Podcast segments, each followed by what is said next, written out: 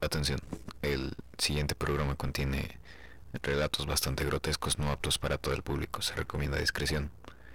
Eh, o sea que, que si no aguantas los relatos así feos y grotescos, este, pues no, no escuches este programa. Y creo que es todo. Comenzamos.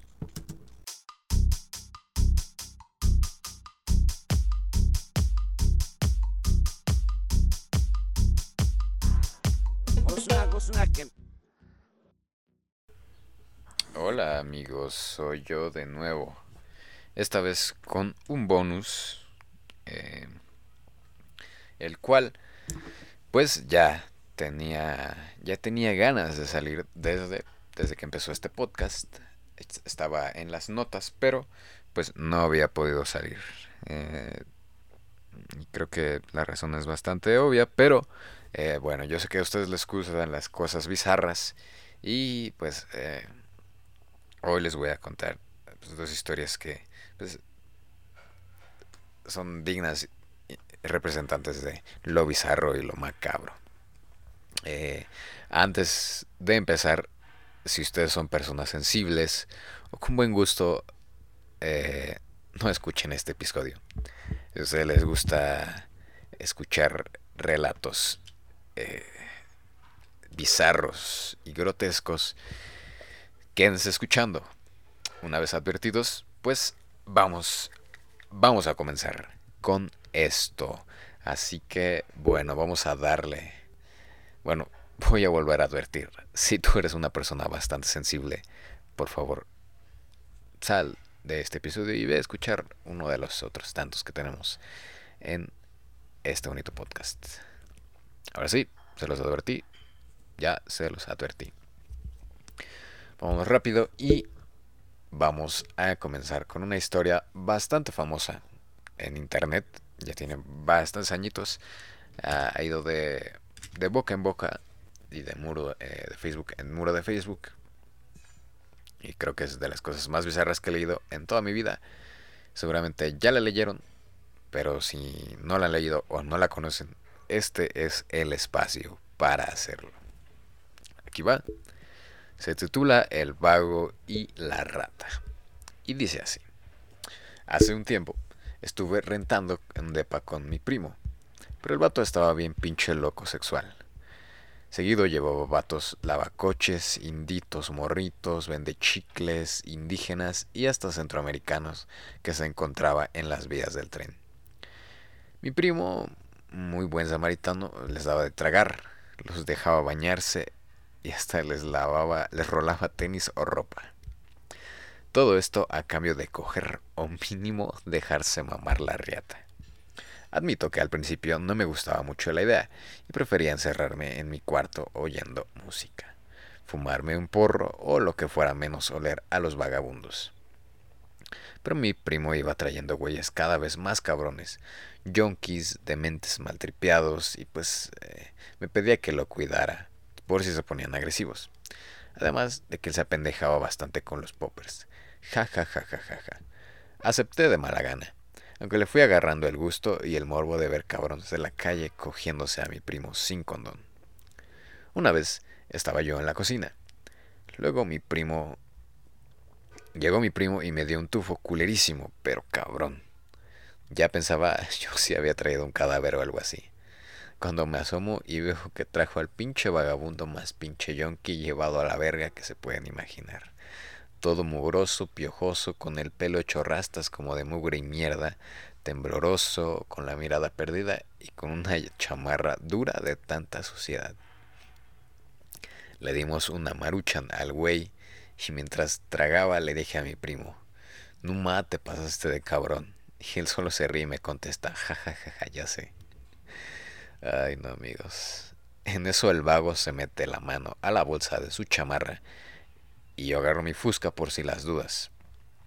Pero en él, el güey nomás saca una pinche ratota muerta toda tiesa y la empapa de tiner y comienza a inhalar como estopa. Yo dije, Numa, que pex. Y mi primo ya estaba bien caliente, como que le prendió esa chingadera. Y que se le avienta mamarle la verga sin siquiera bañarlo. El mugroso estaba ahí de patotas abiertas inhalando su ratota mientras mi primo le quitó el pantalón todo mugriendo y le sacó la verga. La neta la tenía enorme. Quizá hasta estuviera rica sin todas estas capas de smegma ni las ladillas que adoraban sus rastas públicas. Mi primo se tragaba toda la riata y yo no sabía si excitarme o vomitar, así que opté por fumarme unos porritos. Mi primo, todo caliente, se desnudó por completo y le ofreció el culo al malviviente, que sin pensarlo se puso a mamárselo. El pasivote de mi primo estaba en pleno éxtasis, en un estado de trance a sentir su culo mimado por el hocico del indigente. No tardó mucho el vago en ensartarle su macanota toda dura y sin condón, haciendo gemir y gritar a mi primo como puta en celo. Todo entrado en los poppers. Estaban en el mete y saca cuando el güey saca su rata y le da un jalón profundo. Y toma que se la mete en el ano mi primazo. Numa y dale que se lo sigue cogiendo más duro, empujándole la rata al recto. Una acogida cada vez más brutal luego de un rato el culo de mi primo escurriendo de mecos. El cabrón, luego de sacar su riata ya aguada, se le chinga ya lo último de Maruchan que empieza y que me empieza a gritar. No sé ni qué vergas balbuceaba y yo ya andaba bien mariguas, así que nomás le apunté con la fusca y lo mandé corriendo a chingar a su padre. El vato salió todo escamado y no tuvo tiempo de ponerse los pantalones. Ja ja ja ja ja. Y pues yo me quedé dormido. Al rato me despierto con los gritos y quejidos de mi puto primo. Estaba chille y chille que le dolía el culo y las tripas. Ni se acordaba de todo lo que le hizo su amante. Yo de buena onda lo ayudé para llevarlo al baño a que cagara los mecos atorados. Y numa, que le sale la pinche rata del culo, toda despedazada y llena de gusanos.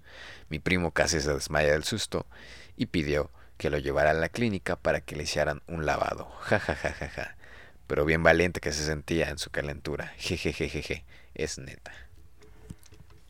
Pues, yo se los advertí y si no conocían esta historia, pues ahora ya la conocen. Ustedes se preguntarán por qué estoy haciendo esto. Eh, pues nomás, nomás porque yo sé que ustedes son bien pinches morbosos y les gusta todo esto.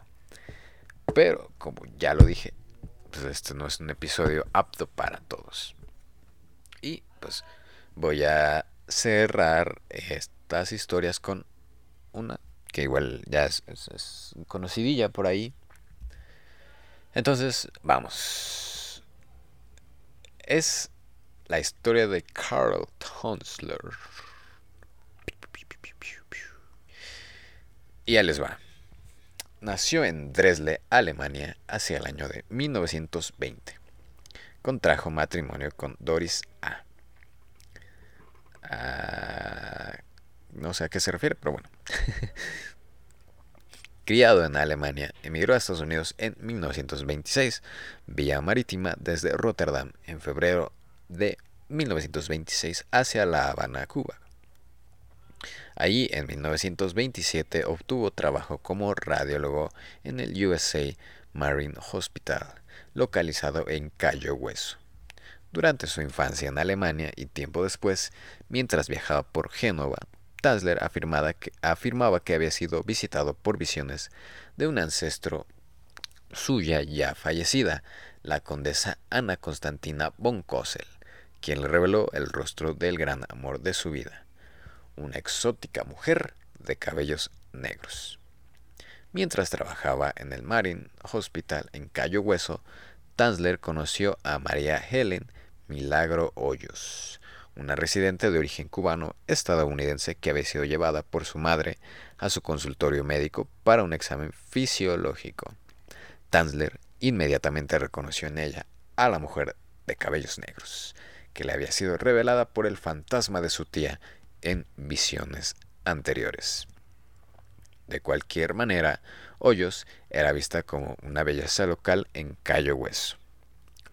Hoyos fue diagnosticada con tuberculosis, una enfermedad casi siempre fatal en aquellos años. En algunos casos el padecimiento compraba la vida de familias enteras. Tasler, con su autopretendido conocimiento médico, intentó tratar y curar a Hoyos con una variedad de tratamientos y de medicinas, desde rayos X, equipos eléctricos, en fin. Tanzler ofreció a Hoyos regalos, joyas y ropas, declarándole su amor profeso, aunque no existe evidencia que demuestre que sus afectos hayan sido correspondidos mientras Hoyos vivía. A pesar de los esfuerzos de Tanzler, Hoyos finalmente murió de tuberculosis terminal en el domicilio de sus padres en octubre de 1931. Siguiendo esto, Tanzler pagó los gastos funerarios y, temiendo que las filtraciones de agua dañasen el sepulcro original y su contenido, obtuvo el permiso de la familia Hoyos para la construcción de un mausoleo en el cementerio de Cayo Hueso, el cual él visitaba cada noche. Aquí viene lo macabro En abril de 1933, Tanzler extrajo el cuerpo de Hoyos del mausoleo y lo transportó a su casa en una pequeña carretilla de mano. Tanzler, horrorizado por el estado del cadáver, unió los huesos con alambre y ganchos para la ropa. Llegó las cuencas vacías con ojos de vidrio. Como la piel del cuerpo se encontraba en un estado avanzado de putrefacción, Tanzler la reemplazó con tela de seda empapada con yeso. Cuando el pelo se comenzó a caer del cráneo, eh, Tanzler ideó el utilizar una peluca que previamente Hoyos había usado y que su madre le había facilitado un poco después de su funeral en 1931. Tanzler llenó la cavidad abdominal en el pecho con harapos para que mantuviera la forma original y el cuerpo vestido de hoyos también con medias, joyas y guantes, fue colocado en la cama del radiólogo. Carl utilizó copiosas cantidades de perfume, desinfectantes y agentes preservadores de tejidos para enmascarar el olor y retrasar los efectos de la descomposición del cadáver. Eh, bueno, continúo, continúo. En octubre de 1940, la hermana de Elena escuchó rumores de que Carl dormía con el cuerpo desenterrado de su hermana y al confrontar a Tasler en su domicilio, finalmente descubrió que efectivamente el cuerpo de su hermana estaba ahí. La hermana de Elena notificó a las autoridades y Tasler fue detenido fue examinado psiquiátricamente, y se le encontró mentalmente competente para confrontar el juicio bajo los cargos de destrucción maliciosa y lasciva de tumba y extraer el cuerpo sin autorización. Después de una audiencia preliminar verificada en octubre de 1940 en la corte de Monroe County en Florida, Tanzler fue presentado para responder a los cargos presentados, pero el caso fue cerrado y Tanzler liberado debido a que los estatus de limitación del delito habían expirado. Poco después del encubrimiento del cuerpo de Elena por las autoridades, el cuerpo fue examinado por médicos y patólogos y fue fotografiado y puesto a la vista pública en la funeraria Dean López, en donde fue visto por más de 6.800 personas. Finalmente el cuerpo de Hoyos fue regresado al cementerio de Cayo Hueso, donde permanece en una sepultura incógnita, en una locación secreta a fin de evitar posteriores profanaciones. Los hechos y la audiencia preliminar atrajeron la atención de los medios en aquel tiempo y causó sensación entre el público eh, entre el público local, cuyo humor fue generalmente simpatizante con Tanzler, a quien se le veía como un romántico excéntrico aunque se piensa que no fue reportado contemporáneamente.